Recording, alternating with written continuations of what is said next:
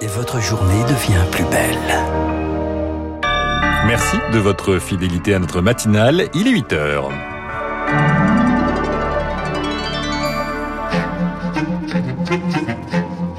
8h, 9h, la matinale de Radio Classique avec Augustin Lefebvre. À la une, de nouvelles mesures attendues pour les Outre-mer. En conseil sanitaire ce matin, les hôpitaux sont débordés par l'afflux de patients souvent jeunes et pas vaccinés. Les talibans continuent leur avancée. En Afghanistan, une nouvelle capitale régionale est tombée cette nuit. Sur place, la population essaye de fuir. Les jeunes filles craignent d'être enlevées à leur famille pour être mariées de force. Et puis un nouvel habitant dans la station spatiale internationale.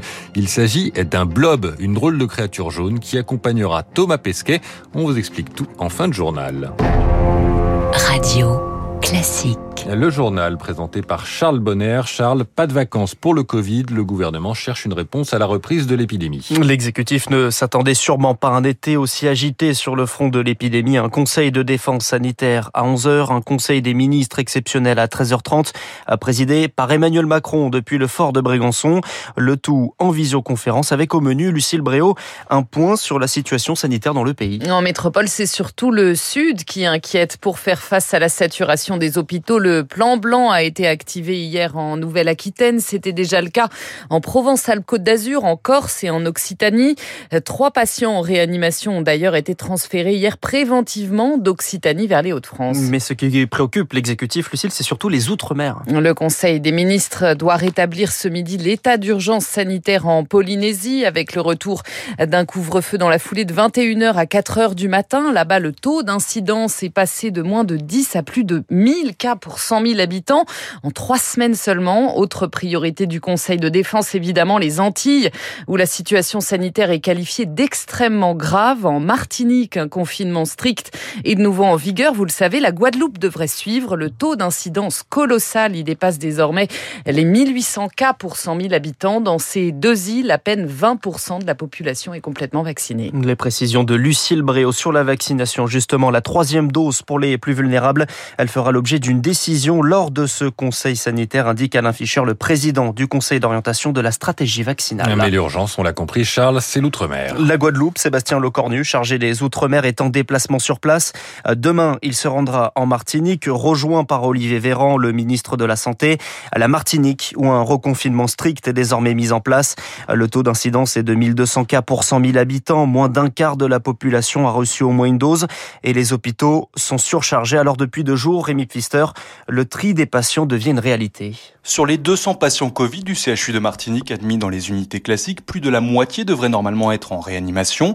Problème, les 50 lits créés la semaine dernière en urgence sont déjà pleins, selon Benjamin Garel, directeur de l'hôpital. On est totalement incapable de prendre ce nombre de personnes-là en réanimation. Et sur ces 200 patients, on a plus de 20 qui vont très très mal et qu'on est incapable de suivre de manière attentive. Là, il y a des critères de prise en charge qui se basent non seulement sur la gravité du patient, mais aussi sur les contraintes du système. Les médecins généralistes tentent de soulager l'hôpital en mettant sous oxygène les patients à domicile, mais cela n'a pu être tenable qu'une semaine. La pénurie d'oxygène menace d'imploser tout le système, prévient le docteur Anne Criquet-Gaillot. On est en médecine de catastrophe là, hein. c'est la foire d'Antoine pour avoir un système d'oxygénothérapie à domicile. Donc on essaie d'hospitaliser que quand vraiment on n'arrive pas à maintenir, et on sait très bien que ça se dégrade très vite au huitième et dixième jour. D'autant plus que les, nos patients en Martinique ont quand même beaucoup de comorbidités qui sont l'hypertension, le diabète, l'obésité. Avec le décalage de 10 à 15 jours entre contamination et forme grave, le CHU va encore devoir tenir, d'autant que le tri des patients devient intenable. Déjà plus d'un tiers des malades en réanimation ont moins de 35 ans.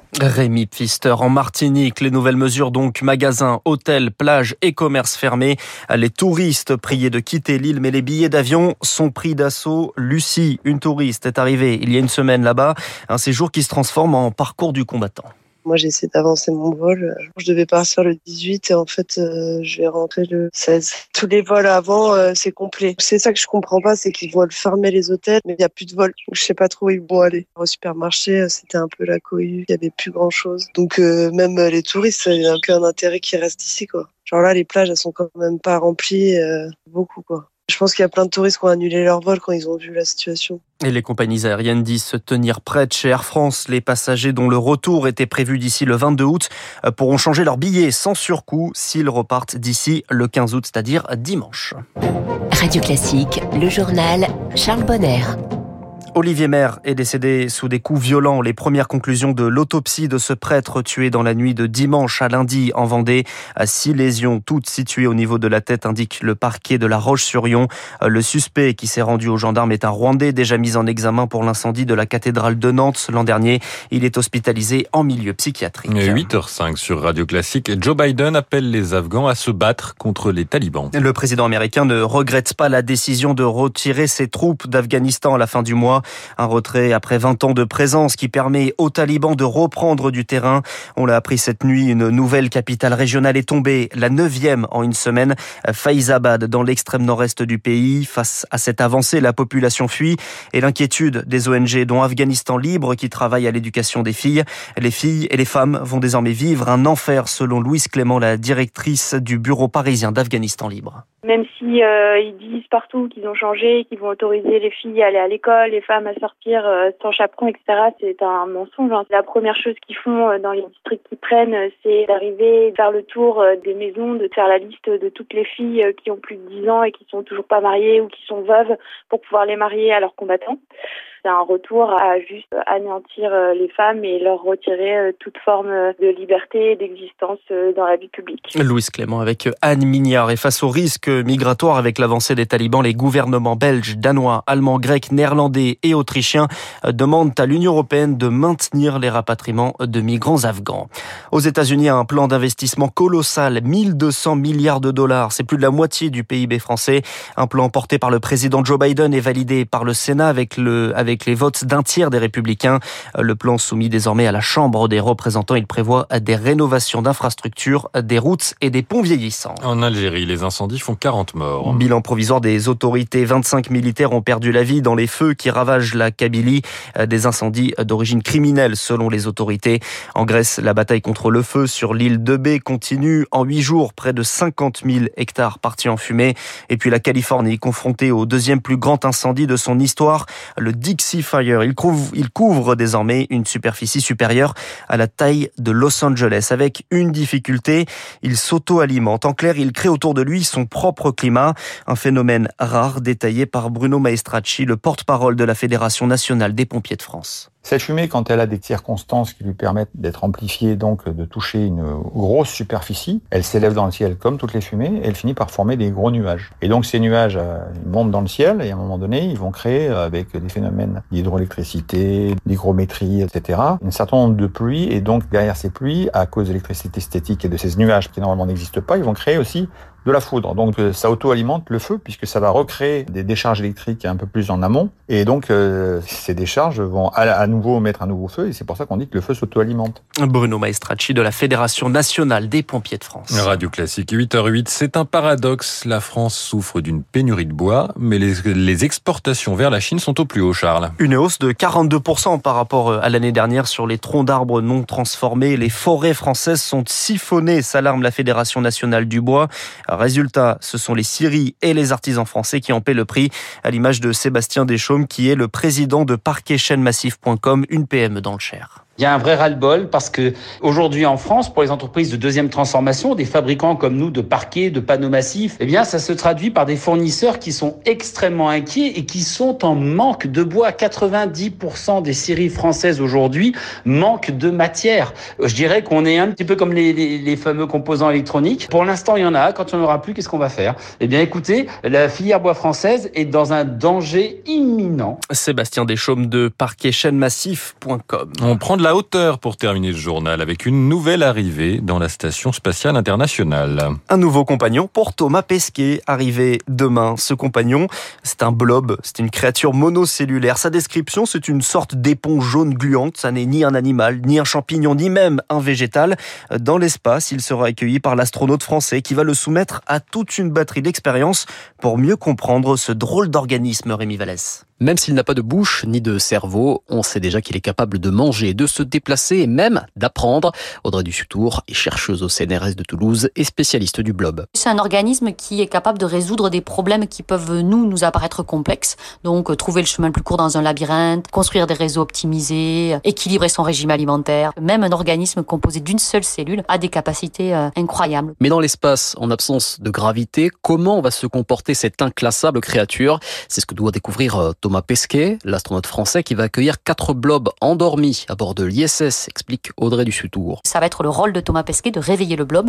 On va pouvoir observer euh, sa vitesse de déplacement, les formes qu'il prend, comment il grandit. On peut imaginer qu'on va avoir des changements de vitesse liés à la microgravité et peut-être l'apparition de structures aussi, parce que le blob il se déplace en 2D, hein, il, vraiment il rampe au sol, et donc il sera peut-être plus tenté d'aller explorer le plafond de sa boîte. Mais Thomas Pesquet ne sera pas seul pour étudier ce mystérieux organisme qu'on sait très friand de flocons d'avoine.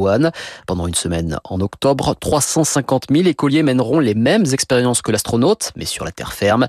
Une initiation à la recherche scientifique, mais aussi une manière de faire naître des vocations. Rémi Vallès, et puis c'est désormais officiel. Lionel Messi est parisien. L'Argentin s'est engagé avec le Paris Saint-Germain hier soir, accueilli par des centaines de supporters. Il sera présenté à la presse ce matin à 11h et on connaît son numéro. Ce sera pas le numéro 10 comme à Barcelone, c'est celui de Neymar.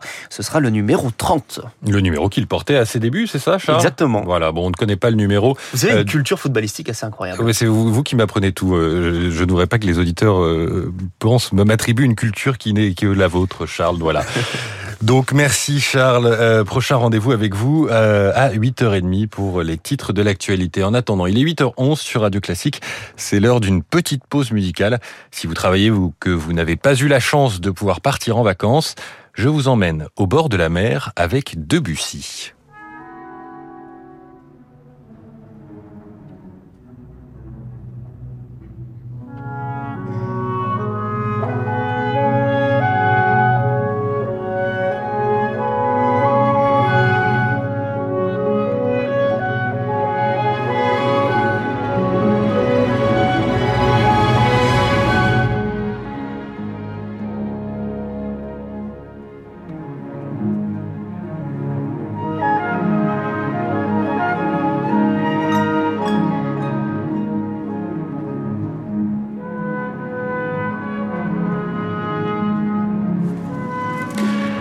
La mer de Debussy. Vous retrouverez toutes les explications sur cette œuvre signée Laure Maison sur le site de Radio Classique. Il suffit de taper son nom dans la barre de recherche. C'est valable pour de nombreux morceaux que vous entendez toute la journée sur notre antenne. Dans un instant, l'édito politique de Loris Boichot et l'invité de la matinale, l'écrivain